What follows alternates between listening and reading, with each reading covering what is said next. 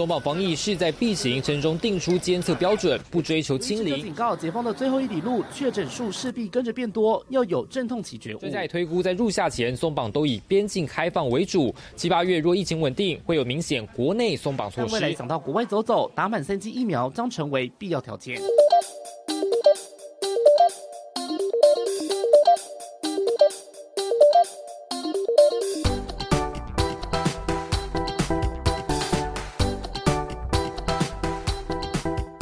只有我们两个人，那你不觉得？哎，我们终于可以放开，就是放开什么？放开包袱，好好的乱说话了。干嘛呢？对啊，真的啊！你看之前就是有一些德高望重的来宾，所以 是多长辈没有啦，就是就是，毕竟他们就是一届的人士，我们也不好意思就是在他们面前大放厥词，或者是我们也没有办法就是大开玩笑之类的。好了，一九五四三，我子凡，嗨，我是坤庆。你有没有发现刚刚完全还没有开场？对，但是我们就是先聊起来。没错，因为我想说，大家这个听众朋友们一定很怀念我们两个人在这边拉勒的部分。我跟你讲，投票真的是超过半数的人觉得我们两个是时候应该要自己做一集。对，所以在这边先为大家带来一首《蓝天》，来，为什么是这个？这个，来来来来来来来唱，来唱一句，唱一句。不要不要不要！等一下，那个张张志伟张医师听到说啊，可能要叫我去照一下内视镜，就想说，哎，你应该要检查一下哦，你是不是那个声音有点打没得上？没有，我跟你讲，等下就要来好好聊一下我新工作的近况，因为毕竟也到职一周了，今天是刚好满一周的时间，嘿，然后就是也是要啊。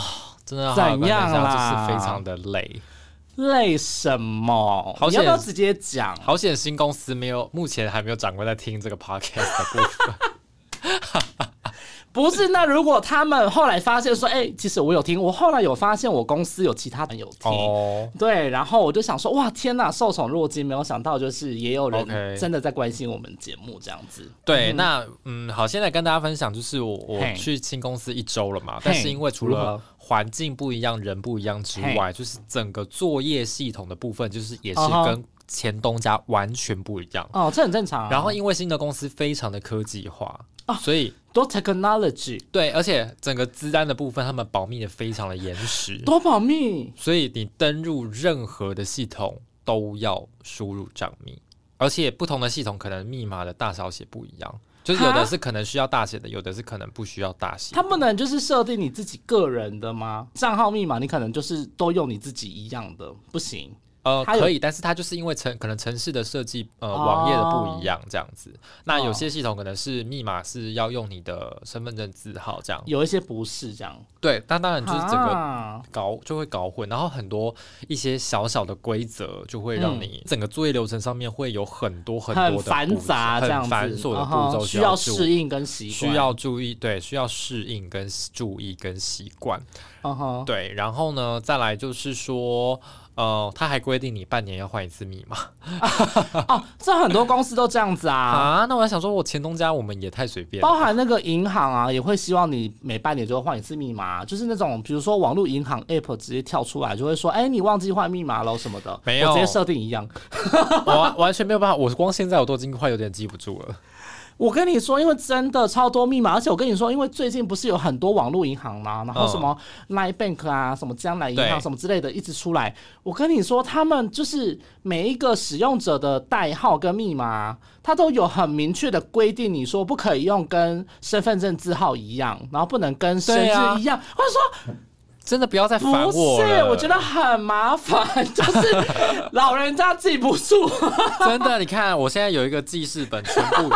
都是我各种不同的密码，包括什么脸书哦、IG 啊，因为你知道脸书都可以不用登出嘛。但是有的时候你换到一个新的装置，新的浏览器重新登入。对，我说天哪，我脸书的密码是什么？因为太太久没有执行登入了这个动作了。然后还有包括像是什么 Line Bank 啊、Line Pay 都不一样。我跟你说，你要把它存在你的 iCloud 的钥匙圈，你是不是三 C 笨笨？我是三 C 笨笨。等一下，我不行装可爱，其实是。我真的三 C 大笨笨，我大笨笨。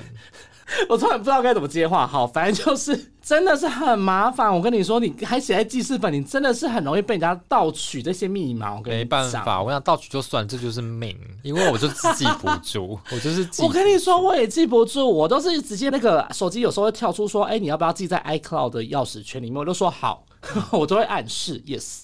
就是我也是完全记不住这样子，想说万一如果这个手机啊整个 shut down 或是完蛋了，我整个就是密码账号忘光光。我会完全忘光光，真的可怕。所以是是发明忘记密码这个功能的的人，也是要好好的赞颂他一下。哎，Apple 它还有一个，就是如果你可能输入十次没有，它就自动全把你的资料全部烧掉。哎，确实有这个功能。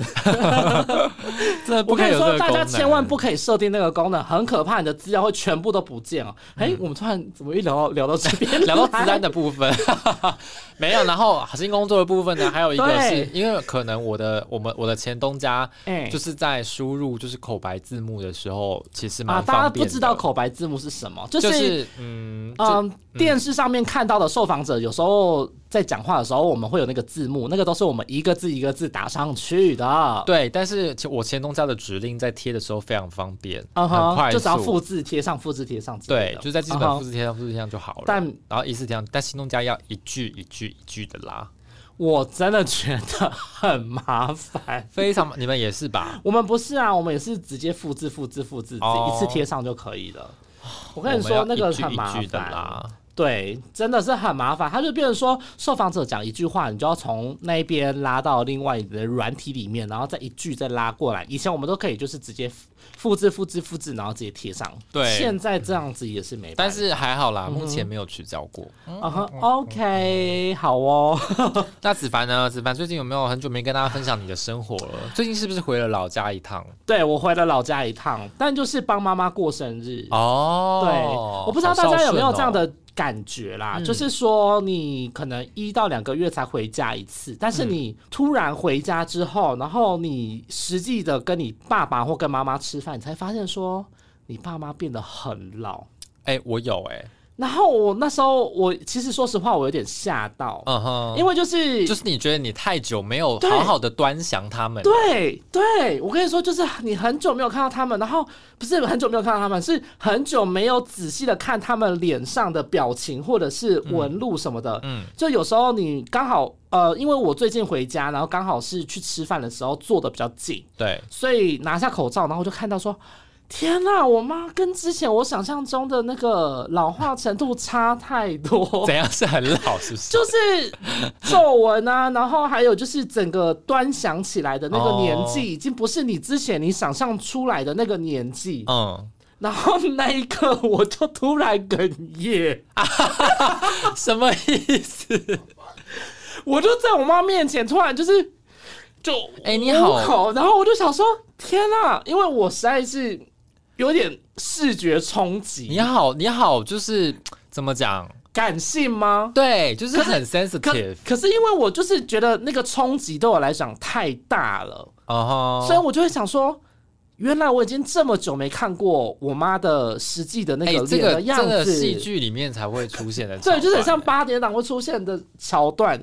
可是我跟你说，我真的是完全没有开玩笑。那你有你当下你有跟大家说什么？就表示没有没有，我说啊，妈妈你可能要就是多多保养。没有没有，我跟你说，我妈很爱保养，但是她的那个老化的那个程度，就是比我远远比我想象中的那一个她还要来的。嗯哼。迅速，然后以至于我那时候看到我整个有点吓到，因为我想说。哦，没想到我妈妈已经真的到了这个岁数，就是本来就想说哦，应该就是五十多岁啊，然后也不会说真的老到什么样的地步。但是我实际去看她的时候，我才发现说她跟我以前小时候看到的模样已经是差很多了，而且再加上说她以前都是戴隐形眼镜，我妈很 fashion，我妈到四十多岁都还在戴隐形眼镜，但是她最近就是都不戴隐形眼镜，就是她近几年因为就是眼睛好像也是因为有老花，然后老化，所以就是渐渐的她觉得戴隐形眼镜不舒服了，嗯，然后他才开始戴眼镜。然后我就想说，天哪！我这几年完全都没有很仔细的去看过我妈到底是变老的速度变成这样，然后我整个视觉冲击，我真的是在餐厅哽咽，哽咽到我差点冲去厕所。我跟你讲，你不要这样想，因为呢，说不定你妈也同样的感觉。她说：“天哪，我也太久没看我儿子了吧？”然后他怎么老化程度跟我想象 想象的不一样？天哪，子凡怎么老成这样？然后就想说。儿子怎么也是三十多岁，然后怎么长这样，怎么胖成这样？没有，我只是想要提醒大家，就是好好的，就是如果你是住在附近的人，我真的觉得大家要不要太久回去看一次自己的家人。对，我觉得至少两个礼拜到一个月，如果你是住在附近的话，你一定要时常回去看的家人，因为你会发现说，在我们这个年纪的时候，爸爸妈妈会比你想象中的老化速度快很多，那很可怕。那那你有因此就下定决心说，可能之后要常常回去吗？就我当下的时候，我会觉得说，好，那我真的是不能太久回去老家一次，就是我要至少可能一个月，或者是。三个礼拜、四个礼拜这样子，其实也是一个月，就是大概这样的次数回去。就因为我以往都会超过一个月再回去，嗯，我就会觉得说，天哪，我应该要好好的珍惜一下自己身边的家人。嗯哼，对，这是我最近的感触。嗯，可是最近疫情比较严重啦，就可能还是要做个快筛再回家。对对对，保护自己也保护家人这样子。对，然后再来还有，你知道我真的很多话，还有什么？还有什么？我跟你说，我们真的是很久没有两个人掐够。我本来要转换心情到就是你吃的那个很我很想吃的美食了。哪个？等一下，好，你要 你要是地瓜饼啊。地瓜饼，那看起来好好吃哦。哪个地瓜饼？你不是有剖一个馅豆，然后你去吃那个地瓜饼，然后还有什么哦虾仁地瓜饼？我跟你说，因为宜兰就是有很多那种，比如说卖甜甜圈啊，双胞胎。我不知道大家有没有听过两相好双胞胎？我有，我有嘛，对不对？然后它里面还有就是附一些。一些还有一些品相是菜包，就是它一个圆形的，我不知道大家有没有吃过，然后扁扁的，然后里面有包高丽菜馅或者是包萝卜丝馅什么的。然后如果你有吃过吗？就是一个圆形的，然后扁扁的，然后里面包高丽菜，然后它是扁的，很像是有点像水煎包那种吗？很像水煎包，但是它是很很扁很扁的水煎包，然后它的会炸成金黄色的，嗯，我们都叫它菜包。然后我们如果要吃的话，就会跟他说，哎，那个辣酱挖一个洞，然后他就直接。把那个辣酱挤在里面，全部都是辣酱，这样就很好吃什么的。然后还有就是你刚刚讲那个地瓜饼，还有那个虾子的那种地瓜饼，憨鸡枪呐，大家有没有听过？有，对，就是那个他就会把它剪成小块的，然后里面会加点小虾米啊，或是虾子这样子。哦，好吃哎！我觉得宜兰真的很多很好吃的东西耶。真的，我想我光看你 PO 那个菜单哦，我还没有看到本人哦。你就光看那个菜单，我就已经想要点了。你这个在那个现动给我点餐，因为通常那个小摊就是那种东西都很好吃。对，而且那个是我国小吃到大哦。从甜甜圈一个六块下到十块，我不要在一个今天都还没有吃饭的人面前讲这种。OK，好的，没问题。然后再来呢？哦，都为了你们，大放厥词这样，开始数落题。你看我们跟前几集有差多少？就是开始在这边大放厥词。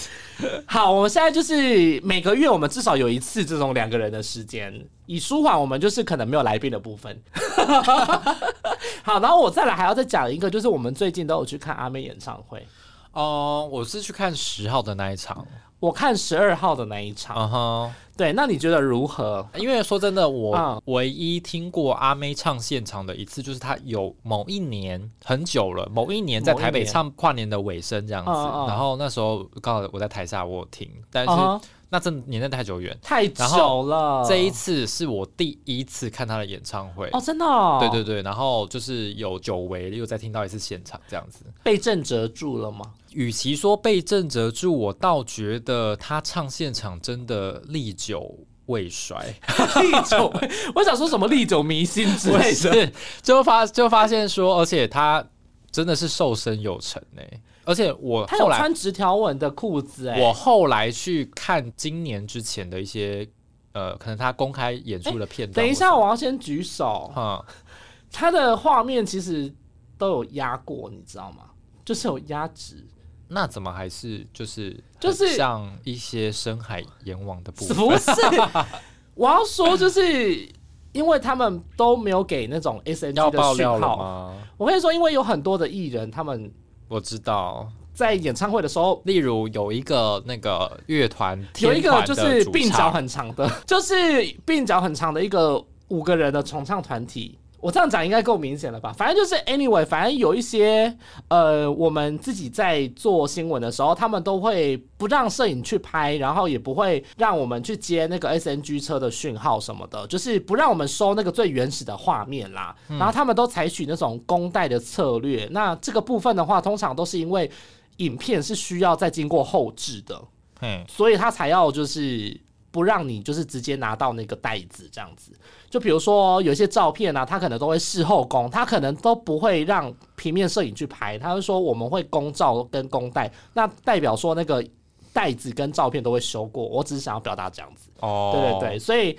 嗯，有时候我们看到的时候会想说，哎，这个人也太瘦了吧，就会想说，OK，可能是有一些些微调过这样，而且现在已经进化到动态微调的部分。哦，很厉害。对，所以我觉得我你好像有需要。哎，尊重。好啦，我回到我我看了演唱会，就是我看了演唱会之后呢，我又回去翻他以前表演的片段，就是确实我觉得说，好像跟之前比起来，确实真的是有瘦。是那。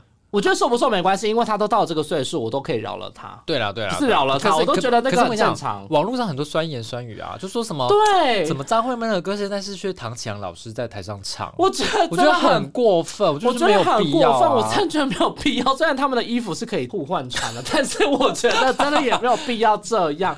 我觉得活到那个岁数会有那样子的体态很正常，就像我已经三十几岁了，我就是会变胖啊。对啊，我就没有办法变瘦。对我真的觉得这些酸民们就是不要三十几岁然后胖在那边，然后还跟我讲说这个人长得像唐琪啊，我真的觉得不行。对啊，然后然后他唱现场真的很厉害，嗯，然后就是很多桥段，其实我觉得有点意想不到。他这次就是特别不做机关，然后不要太多的 dancer。然后就是一个很纯粹的方式唱歌，他只有一个小的升降台。其实我觉得根本他不完全不需要 dancer，他就是靠个人，我就觉得 OK 了。真的，dancer 反而就是多余。对，我也觉得。所以我觉得就是这一次，因为我其实前两次我都有看，就 Amazing 跟乌托邦的我都有去看。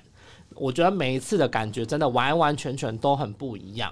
因为他的舞台设计什么的，然后歌单选择啊，然后还有就是每一次的突破都不太一样。我觉得这一次有回归到那种最原本，他不要做机关。我觉得其实做机关真的会很复杂、很麻烦，也有可能会造成艺人受伤什么的。对，所以我觉得这样子回归到最原始的时候是最好的。而且呢，这一次也是我觉得蛮难得的，就是在疫情期间还可以开唱十二场，然后每天指挥中心都在问他们演唱会又确诊什么的。完全是我那一场有哎，你那场有，嗯，可是你也没被框到啊，你也不是对，因为不同区啦，因为它是子区，虽然我们都是二 B 区，但是它是子，它子区我是红区。哦，那是对面，那不不一样，对啊对啊，所以还还目前还好。那其实阿中部长也有讲说，朝向与病毒共存这个部分，大型活动是不会再限缩的，因为那就没必要啊。对，而且阿妹结束之后，后面还有谁？周兴哲，还有许若瑄 V B N，面对这样子与病毒共存的状况来说，大部分的活动我觉得都还是要照常进行，只是说在防疫的部分，我们可以做得更好，这样子。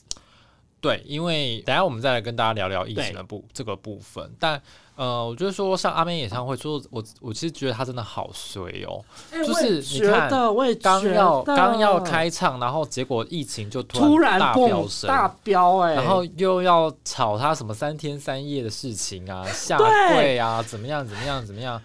我觉得里长也很会挑，每次都挑阿妹，明明每一次演唱会都会震动，然后他就是要硬要挑阿妹。哎，真的，真的要炒热度这样子。好啦，也没还是是看，还是还在那个拿他以前的事迹在那边讨厌。等一下，我觉得我们是不是多说多错啊？真的吗？就是讲话讲讲讲讲讲讲，然后结果好像都一直在讲一些很可怕的话。嗯，我相信我们的听众应该习惯了，都知道我们会不会突然蹦出一个就是五四三，因为毕竟我们是五四三，而且我们前面闲聊真的太久了，我们聊了二十多分钟。怎么可以聊啊？演唱会聊这么久？好啦，我觉得是因为我们真的太久没有跟听众朋友们，就是聊聊我们的生活跟我们的日常了。对啊，我们的日常其实就是像大家也知道，我今天就是到新公司，然后没有时间吃饭，到现在都还没有吃一口。哎，你刚刚明明就吞了一个面包，我吞了一个面包，但那不叫饭，OK？那叫血糖。OK，OK，OK，好好好，那叫我的血糖。好，那我们就赶快进入我们的疫情追击，然后让坤庆赶快去吃饭。疫情追击，好饿，好饿，等一下，等一下，有谁给你 天大胆子在那边给我装可爱啊？等一下。Hungry, hungry。好啦，今天呢，疫情追击的部分呢，来跟大家好好聊聊。因为呢，我们今天录音的时间是四月十三号。啊哈，来今告诉大家今天本土是多少例。我跟大家来讲一下这个本土的确诊数数字。数字啊，本土确诊的数字呢，已经来到了七百四十四例。那这个部分呢，这个数字是加上去年最高峰的校正回归还要多的数字。去年校正回归是多少？七百多，也是多，但是没有七百四十四例这么多。去年有到七百多，那是加上校正回归的。去年有一有一天校正回归的天数加上去，大概也是七百多。那那个时候是最高峰的时候，现在完全的已经突破它喽。哎，但是为什么今年不会有校正回归的问题啊？因为今年的通报速度比较快啊，就跟去年就是我们比较吗？阿超不差，黑数吗？黑数什么？黑数吗？没有，应该是说他们的解释啦，是讲说，因为对比去年，他们已经有加速这个通报的流程，所以在这个部分的话呢，就是已经可以就是恢复到原本的那种通报的速度，也就比较没有这种校正回归的问题，但也难保没有了，因为毕竟之前我们有问过，他是说，哎呀，反正校正回归各国都有在做，也有那种。去年的，然后今年的才在校正回归的。他的言下之意是说，他好像没有办法保证，可是他有说，就是通报的速度已经有加快了啦。好啦，单日七百四十四例，每天都在创新高。那破千例的话，我觉得我们这一集上架的时候，应该是有破千的啦。真的吗？很 sure，我觉得对。然后陈时中呢，跟那个庄副嘛，庄院长也有讲说，破千、破万例这种事情都是有可能发生的。而且陈时中也讲说，破万例也不无可能啦。对，但是说真的，破千破万例，大家的恐惧感好像也没有之前的那么的，怎么讲，就是那么恐，没有那么恐慌嘛。我觉得有一大部分的原因都是来自于我们的功劳。你是说让大家不恐怖的部分？对，我要说的是，因为你也知道，我们这种传统媒体就很爱很爱怎么样恐吓，很爱很爱恐吓大家，很爱很爱怎么样。唯恐天下不乱，所以呢，我们已经跟大家讲说，哎，会破千了，会破万了。我们每天这样喊，就说，哎，真的是数字会很可怕，很可怕，高延烧，真的会很可怕，多点爆发会引爆什么之类的。对的，我们就是每天不断恐吓大家。我觉得这个部分多多少少会提升我们台湾人的这个心理素质。我觉得有，你觉得？嗯，我觉得相对有了，而且真的说真的，可能媒体报的很细，对，那可能针对每一个政策或者是怎么样，都会很细细的去探究探讨，是，包括专家在内，所以指挥中心对每一个细节，它都会规定到很细则。呃，应该是说我们也会问到很细，逼对逼的他们不得不 就是把这些细则都给我定出来。所以，我们应该要把台湾的防疫功劳归类为自己的一部分吗？我是不好意思这么说啦，但我觉得台湾人的心理素质提升，我觉得媒体在这一部分的角色扮演的还不错。对，但是我觉得这都是前提。对，大重点就是民众的配合度很高。嗯，对。因为我们定了这么多东西，然后如果民众都不配合，那马是空谈。黑啦，马是空谈啦，马是空谈。所以啊，大家要帮自己好好的拍拍手。哎，按错了，是这个，来拍拍手，拍拍拍拍拍。好，没关系，我们这个硬体的部分，我们昆庆会再多加训练的，对，多加训练，多加自我学习。这个不剪掉哦，不 NG 也不剪掉的哦。哈，好了好了，反正呢，破千例跟破，今天来到七百四十四例嘛，现在才四月中，然后原本设定说啊，可能四月底五月初的时候会呃有可能单日突破千例，或者是万，我觉得万例可能四月底。五月初还不可，我觉得万历可能一届好像没有这么大的评估，说可能会破万。那所以这个大家应该也不用太拘泥于说，哎，这个三位数啊，或者是疫情来到四位数可能会怎么样？重点就在于说，现在还没有打第二季或者是第三季，甚至说你第一季都还没有打的这个民众呢，真的要赶快好好的去把这个疫苗给接种好来。真的，因为我跟你说，疫苗要打怎么样？打了要两个礼拜才。才会发挥对真正的功效。对，那你看，你等到三位数了，然后再来想说要打，我我打你更不维护了。你现在要打是可以，但你两个礼拜的这期间，你一定要保护好你自己。哦，对啦，也是这样，没错。对，因为就是你尽量要打，但是因为两个礼拜后我们确诊数到哪个地步，我们真的是很难预估。对，但是我要先跟大家坦诚，就是我自己还没有打第三季，因为但因为你没打第三季的原因，我们之前已经讲过了。哦，对，请去听前几集。对，但是最近公司一直在调查说，呃，我们我们公司也是要呃，谁还没有打第三季啊？然后就是要赶快去打这样子，然后也在定定相关的分流上班的那个细则了。哦，那子凡的公司基本上现在已经。重启分流了哦，重启分流了，完全重启分流。那同时也在调查说第三季还有谁没有打。那子凡最近已经去打了第三季，OK？你第三季打什么品牌？我打高端，可是因为哎，就也是完全没症状。那你为什么没有？是没症状啦，因为没有副作用哦。了解，因为。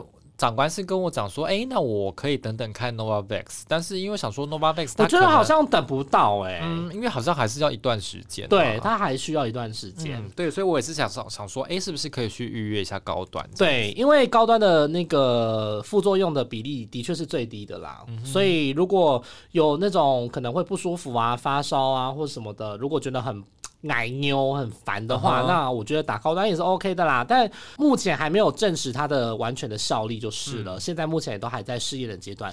哎，好，要不要来跟大家聊聊？就是如果媒体没有分流上班的话，如果被疫情攻陷的话，可能会有什么样的问题？我是想要在家里休假了。你说在家里连线吗？然后可能把那个叫叫专家自录影片，然后丢回去掐一个大三案这样子就好。我是我是可以在家里过音跟掐白跟搭架子，哎，我传回去公司，你知道吗？我前同事最近又去了柏流，然后去就是星光医院带他们去的，然后他当然很怕自己会染疫，因为博罗当地的疫情也是很很严重，博罗当地很严重。然后甚至他们有些人是不想验，他们就觉得没验不会确诊。对啊，因为反正都打疫苗啦。嗯，然后他就有分享说，哎，他到那边去了之后，然后很多人就是其实也不会怕疫情，然后也都不太戴口罩，然后他就非常害怕说自己。有染疫这样子，然后进而回来可能会造成呃，可能公司里面的一些传播啊，或怎么样这样子。目前我我的新东家的公司，然后也是在调查，就是说，哎，分流上班，嗯，然后媒体也看，如果他没有分流上班的话，他可能会有什么样的影响。就是会关台啊，关台吗？应该是说怎么讲？嗯，也不会到关台这么严重了。我可能严重了啦，严重了，就是可能会没有办法播新闻。对啊，然后就要跟其他台联播这样子。那之前我们也有讲过了，就是说好像哪一台会跟哪一台合作，会互用新闻什么的。啊对，在如果疫情真的很可怕的当下，嗯，可能不得不的状况下会。各台会互相联播新闻这样子，对。那其实我觉得这一集我们想要跟大家讲的是，在疫情的下半场，也就是期末考的这个部分，因为这个确诊的个案数一定会往上攀升，而且因为打了疫苗的人很多，第一季八成，第二季接近八成。嗯，其实现在大部分百分之九十九点多多多多多的人都是轻症，所以以后一定会启动轻症照护这个部分。对，那这个部分的确是对我们来说很重。要，因为总有一天你会遇到，你朋友会遇到，小英就遇到了，小英的朋友，小英的家人也确诊了。That's right。对，总有一天你的朋友会确诊，你也有可能会确诊。那这个部分的话，你要如何在家里做好居家照护呢？这个部分也是我们今天要跟大家讲的重点之一，这样子。对，那居家照护的部分呢，有几个呃先决条件哦。对，那当然除了就是说指挥中心有规定，就是说，哎，你是小于六十五岁以下，对，那你必须要是年轻人、中壮年族群，那无症状而且是轻症，对，而且你没有怀孕，然后你也不需要洗肾，就是你不用洗肾，然后这样子的话，你才符合就是居家隔离的一个身份的条件。包括是确诊的人，或者是跟确诊者同住的人，都必须要符合这样子的条件，你才能够启动这个居家照护的条件。对，哎，但是嗯，我是听到有一些专家在说，哎，何谓轻症？因为这个东西其实很难判断。对。对，所以这个部分主要可能还是会交由临床的医师来做诊断呐。我觉得这部分可能就是到时可能会先透过远距医疗的部分来去做诊断，确定说你是轻症，他确保你没有问题，可以待在家里好好休息的部分。嗯，对的，这样的状况下可能可以来做。对，那我先快速跟大家讲一下，就是实行的细则。那如果今天你是境外的移入的个案的话，就是除了你在家要符合一人一户的条件之外，应该是说境外一入进来的时候，你本来就是一人一户了。对，所以如果你不小心确诊了，哦好，那你就是继续继续。对，那如果你是期满之后。因为因为本土的疫情，然后在本土被确诊的话，然后你又符合那些呃在家隔离的这个条件的话，那你就是可以在家进行隔离这样子。对。那如果本土个案的话，如果你家是一人一室，然后单独房间有含卫浴的条件的话，就是你也符合轻症隔离的条件的话，你也可以在家隔离。那如果你家里面同时有其他人也是隔离，然后你是也是同住者的话，那就可以。都在那边隔离，这样子。哎，这样子大家有听懂吗？好了，反正 反正意思是说，如果你是本土个案，对，然后呢，你符合这些条件的话，你可以在家里一人一室隔离。然后呢，你的其他的同住的家人，嗯，他们呢？照理来说，也是那种同户必须要被隔离的人。对，那他们可能没有确诊。对，那他们没有确诊的话呢，也是可以符合，就是。只要你有在一人一室就好了。那共用卫浴的话，你只要卫浴有固定的清消，或者是做好一定的消毒，那这个东西就是宅狼哎啦。我只能这样讲，因为他们其实我觉得指挥中心是想要把它放得很宽，代表说，其实你因为一家子人，如果你有一个人确诊的话，你有很高的比例全家人其实都确诊，所以他们是希望说，那就是全户隔离。我觉得采取全户隔离这件事情是很重要的，因为这样的话才能真的框。住你们全家的人，等同于说你全家的人都不要出门了啦，足不出户就好了。那有东西可能要办啦，或者是说要买东西呀、送餐什么的，那就是其他的亲戚，或是你就叫富平达，或是叫 Uber Eats 就好了。嗯，那整栋的人或者是整层楼、整户的人都足不出户的话，就能降低这个病毒传播的风险，因为毕竟你整家人。染疫风险都很高嘛，而且都是轻症的话，那只要不是你是长者，你只要不是长者，不是怀孕的人，不是有喜肾的病患，那你在家里面全户隔离的话，其实基本上是 OK 的。那只要你有做好定时的这个卫浴的清消的话，就可以做一人一室。可是呢，你一整层一一户里面最多只能不能超过四个人，懂吗？就是说你全家人要一起隔离的话，不要超过四个人。是同住者不能超过四个吧？同住者是最多可以对，那这样就是五个喽。嗯哦，对，反正就是全家人最多五个人啦，要关在一起只有五个人这样子。嗯，所以最好的状况其实就是，比如说，好，我现在比如说子凡现在是住在这个整层的公寓里面，那比如说我确诊了，那我的两个室友就会被列为这个隔离的居家隔离的对象。嗯，那他们呢也就必须要足不出户。可是呢，因为我们现在三个人在家里面。呃，都是共用一个卫浴，只要卫浴有做好清消，就是他们在使用完毕，我在使用完毕的时候呢，全部酒精手把，然后还有这个水龙头，然后门把，然后马桶盖、马桶的手把，然后还有那个浴缸，然后洗手台，全部都有喷过酒精消毒，确保说完全没有任何病毒接触的那个。可能的话，那就可以直接就在里面进行隔离，就是另外两个人他可以自己隔离。那我的话就是确诊，我就在家里自己居家照护这样子。是，对，那这样的话我觉得也比较好照应呢。毕竟有时候同住家人里面有一些可能是小朋友，他需要人家照顾。对，那有一些可能是行动不便。那他可能是符合这个六十五岁以上，嗯，呃以下的这个条件。那我觉得这样的话呢，其实基本上就很蛮符合这个，嗯，怎么讲，可以直接在这个足不出户的状况下，好好的妥善的照顾你这些确诊者跟这个被隔离的这些同住家人，这样子。OK，我觉得这是一个还不错的一个状况。那当然要启用的这个条件，还是在每天确诊人数已经超过一千五百例以上，嗯，单日超过一千五百例以上，就会马上的来进行这个各区啊、各县市啦，可以视状况，然后来启用这个居家照护的功能。这样对。那因为像我今天做的新闻，就是新北他们已经从周一开始试办了嘛。对。那亚东医院他们其实已经开始有试营运，他们有成立一个家居家照护中心。那其实这边的流程，他们就是说，哎，今天其实像新北的个案，他就会先，例如说送到亚东医院去。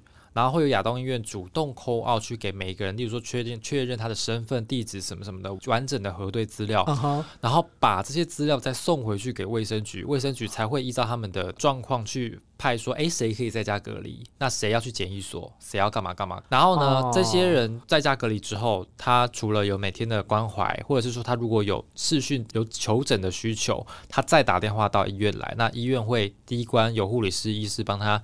呃，判断他的状况。那如果他有需要视讯远距治疗，那才会有下一关，有另外一个医师帮他去评判，然后再开处方，然后再回到社区药局，然后药药局再送药到到宅，送药到宅服务。那这整个过程当中，其实他们说他们最忧心的就是在第一关的所谓的减伤，就是在回到卫生局之前，因为光核对资料，因为它关系到后面整个流程，所以光核对资料一个人就要花十分钟。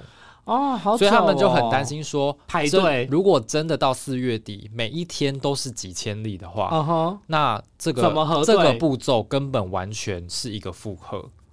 包括在送药端的时候，送药端的话，药师药师业第一个他们面对的是确诊者，那怎么样保护药师不会呃要做到零接触风险这样的问题？然后第二个就是如果真的每一天都是几千几万例。请问要怎么送？要怎么送？我就问。对，就是那个个案相对母数大，相 相对有症状的人就会多。你说真招吗？就是请他们外送啊，就是药局开始也当成一个服务配大的据点。我觉得这个也不无可能，因为毕竟如果药局他们呃在视讯上面已经有确定给药或是什么的话，运送过程当中它其实不涉及医疗行为，但是它它感控也是会有一个问题啊。你这样讲也是对，反正这个部分就是未来呃成为未来的问题。还有一个我觉得就是刚刚你讲的那个就是。呃，要直接把患者送到医院，然后再来做检伤分流，说哦，这个人可以去疾检所，这个人可以在居家照没有，他是名单名单哦哦，名单哦，我还以为是本人。我想说，因为居家照护这个原则呢，主要是因为希望这个确诊者跟。隔离的同住家人，他们不要再移动，他们可以在家直接就不要再出门了，是才能降低这个病毒传播风险，我们才能降低这个疫情的传播嘛。所以这个东西蛮重要的。但就是后面我觉得，像你刚刚讲的那个给药的过程啊，再来就是视讯的远端医疗，其实这个部分在台湾基本上还算是一个刚起步的部分，因为这个部分在偏乡的部分比较常见到，但是在都市里面。我们还没有很习惯去做这个远距的医疗服务，所以这个部分要如何让大家去适应，也是对，因为我觉得很多人还是会希望，对，还是会希望说，哎，看到医师本人比较安心，对对对，怎么样？可是我觉得，如果这个东西启用成功之后，对于未来我们在。做这样子部分的发展，智慧医疗或什么方面的话，也会是一个很好的一个借鉴，或是很好的一个突破点嘛？我觉得。但是，我觉得一刚开始要适应这个东西，势必还是会有阵痛期，所以我们就是还是要看一下各县市的政府，他们卫生局在如何处理这些部分的每一关每一关要如何做好这样子。我觉得执行面，嗯，还是有一个很大的困难，但我觉得前提是要。大家民众都守法，这个也蛮重要的。对啦，就是可能上路之后还有一段的磨合期要走，这样没错。对，那接下来呃，我们病毒共存哦，就逐步朝向这个方向嘛。没错，新台湾模式打疫苗，刚刚有提到的，就是还有像台湾 model 对，然后口服药的部分，就是也是要来跟大家好好聊一下这样。对，那因为现在目前药物的部分呢，就是我们耳提面命 一直在说，哎，口服药一直准备的很少。因为之前一直到货的量啊，包含了这个莫沙东加上辉瑞的这一款药物，这两款药是目前公认比较有效的口服药物。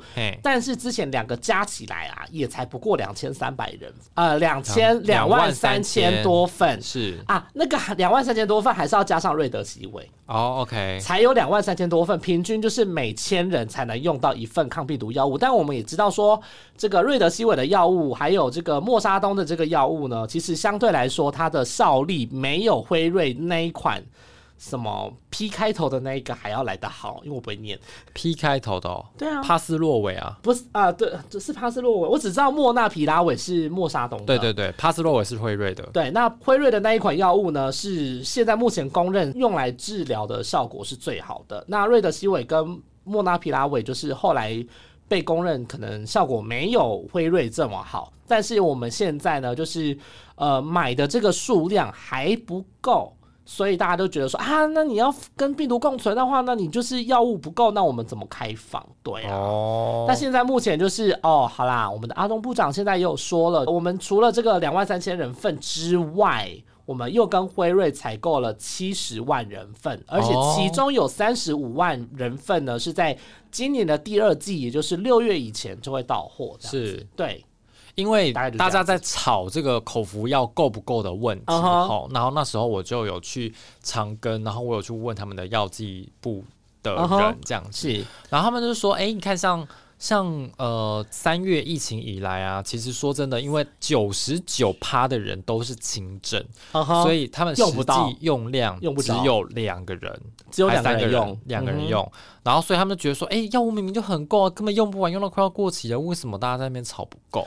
对，但是因为一派专家说，哎，我们要走向病毒共存，我们势必这些东西一定要准备好，如果到时候真的用不到的话，那。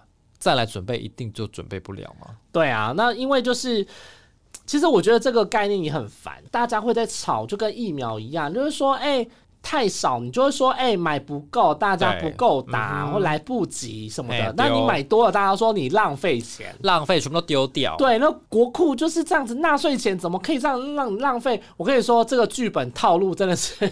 所以嘛是金拍走，对，金拍走啦。我只能说阿中部长是辛苦，因为他要算这个量，要算的刚刚好，很难。而且，其实我觉得他一直在举国外的例子，我觉得是蛮好的啦，就把国外的人一起拖下水。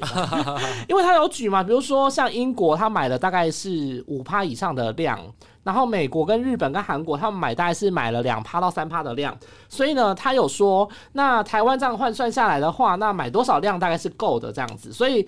嗯，他们自己本身就有一个他们自己抓的那个量的准，只是说每个专家对于这个部分药物要抓多少量比较不太一样的看法跟意见，因为有一些专家他们是直接拿客流感当时占整个总人口比例的量去算，嗯，对啊，那因为嗯，比如说有一些专家就觉得说客流感是占。全台的总人口大概百分之十五左右，那这样算起来一定是它太多啦。可是因为重点是阿中部长讲了，客流感跟这个辉瑞的药物，一个是六七百块台币跟六七百块美金的差别。对，所以两个相差差很多。因为辉瑞一个疗程的药物买起来要两万多块，用在一个人身上就要两万多块。对，那跟一个七百多块的客流感。两两者相比就差很多了，所以这部分的话，当然这个数量的确要抓得很精，而且加上它的那个效期也没有办法就是比较长，所以呢，这个部分也是要考虑进来的一个因素之一。哦，对，OK，那这个部分就是，哎，我跟你讲，真的很难，我真的觉得这个蛮难。没有啊，就算买了药，然后给你的药，你也是要把它吃啊，不然你也知道台湾人有多爱浪费药。哦，对，然后这。虽然一直很想要跟大家探讨这个鉴宝议题，但我觉得大家应该不爱听。对，然后还有，因为现在除了这个抗病毒药物之外，我们还有一个台湾之光。什么台湾之光？清冠一号。Ouch！新冠一号啊，这个是中药的奇迹呀！刚刚坤庆给我比赞了，我想说你是有多台？哎，我跟你讲，我今天才跟我长官说，新冠一号都是外销用的，对外销用的，之前都是外销用的，大家根本不知道海外要买还抢不到哎，台商抢着要买还抢不到，他大使馆对。所以这个部分，我们我觉得我们下集或下下集可以，anyway，可能可以做一个找个中医师，然后来跟大家分享一下清官一号跟二号。因为现在清官一号主要是治疗轻症，那清官二号主要是治疗这个重症。二号，清关二号，那会不会有清关三号？有啊，现在目前就是积极在研发当中啊。I I don't know。然后还有就是那个阳明交大最近有在研发那个净冠方，对，那其实他们的机转大概都蛮类似。的，主要就是抑制这个病毒复制的功能，然后避免这个细胞风暴，是免疫风暴，对，避免这个细胞激素太多所产生这个现象这样子。对对对，所以这个部分的话，相关的原理，然后它可能这些中药材可能对这个我们。身体上面有哪些作用？我们详细之后请中医师来跟大家讲解。那因为我们还是有这个清冠一号跟清冠二号的药方，所以呢，那个阿中部长今天也有讲说，如果呃你是轻症照护的话，你有想要用这个中药的。呃，疗程的话，其实你也可以主动的跟你的临床医师告知，然后看说是不是真的有需要来做这样子的调理。那有需要的话呢，就可以直接开这个药方给你吃这样子。那因为台湾现在目前有八间的药厂有在生产这个清冠一号跟清冠二号，所以目前如果有需要的话，他们说都可以再再做生产，再加产这样子。对对对，就是赶紧的，就是。让大家都可以用到这样子的中药。还有一件事情很重要，就是大家现在赶快把手机拿起来下载社交距离，是不是都删掉了呢？我的直接自动卸载，因为没有用到，对不对？我以为你要，我以为你要大放厥词说，因为没有用。我没有说它没有用啊，我只是说是你没有用到。我没有用到，对啦，没错，但是它现在优化了。哦，它优化了什么？I don't know。大家自己去体会，可以吗？大家自己去，大家自己去品尝。好啦，反正因为呃，我觉得有好也有坏，因为这个社交距离 app 它其实需要一直开着蓝牙功能，它是要开着蓝牙用近距离的这种连线的方式，然后去确定说你有没有接触，所以。这个部分的话，开蓝牙会耗电，大家也都知道。所以是这段期间，我觉得大家随着这个疫情如果逐渐的在攀升，然后逐渐在升温的话。载这个 app，然后打开蓝牙，我觉得现在目前是越来越必要的状况。对，而且指挥中心现在要把用这个社交距离的 app，然后来取代这个简讯十连制，哈。对对，但是那个下载量也是要达到目标啦，因为现在是六百，对，可能经过这几天宣导，应该有七百万了。那目标是一千三百万，哎，还有一半呢。嗯，还有一大段距离，还有两倍呢。对，但是。嗯，也是有其他像医师啊，像急诊室的医师，他们说他们绝对是有跟确诊者接触过，但是因为他们社交距离 app 都显示没有接触，对，所以这个部分可能也是有很大一段路要走。应该是说有一些确诊者，他可能在确诊之前都没有载这个东西，对他可能也没有上传，因为那天的有一个数据就是说七千呃九千多名的本土案例哦。只有一千五百多人有下载社交距离 App，然后虽然说有上传资料的比例有八成三，就大概一千三百多人，但是你看有下载的只有十六趴。对啊，所以那就是大家都不下载。对，所以这个部分还是需要长时间努力啦。那如果是现在在这个中间的阶段的话，过渡期大家还是要少十连制，然后社交距离的 App 还是蓝牙打开，然后尽量还是注意一下。那因为其实现在单日破百例，基本上意调还有那个足迹已经是足繁不及。新北今天就有讲嘞，新北就今天就讲说，如果全国单日破千例的话，他们就不再公布足迹了。因为我觉得这个其实说实话，真的有点，就是你怎么查都会在啊。你既然你看你去阿妹演唱会就没意义，就没意义啦。对，那其实基本上就是要做好自己的自我防护。那如果真的有疑虑的话，那就是要加做快筛，对，以这个部分为主，这样子。那尽量的话，希望大家都可以平平安安的度过这次疫情。但我想要说最后一句就是，是每个人终究你一生一定会有染疫，就是怎么讲，你不管怎么样，你都会染疫，你一定要出国嘛，你一定要你，因为现在目前打疫苗只能防。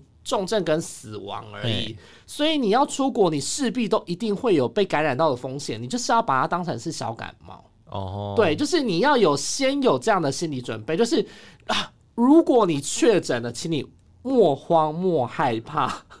就是你先把它想象成你只是得了小感冒，不用那么慌张，不用那么着急。我要表达的意思是这个，就是每个人终其一生一定会感染一次。嗯，那你只是感染的时间快慢而已。你有时候可能是先被感染到，你有时候比较慢感染到。那国外的大部分的人现在打了疫苗，然后也都感染了。嗯，那只剩下像我们台湾，你懂我的意思吗？那这个就是会变成说阻碍我们去开放的一个条件，因为我们台湾的自然染疫率太低了，是对，所以我们势必一定要默默要慢慢的拉高这样子的状况。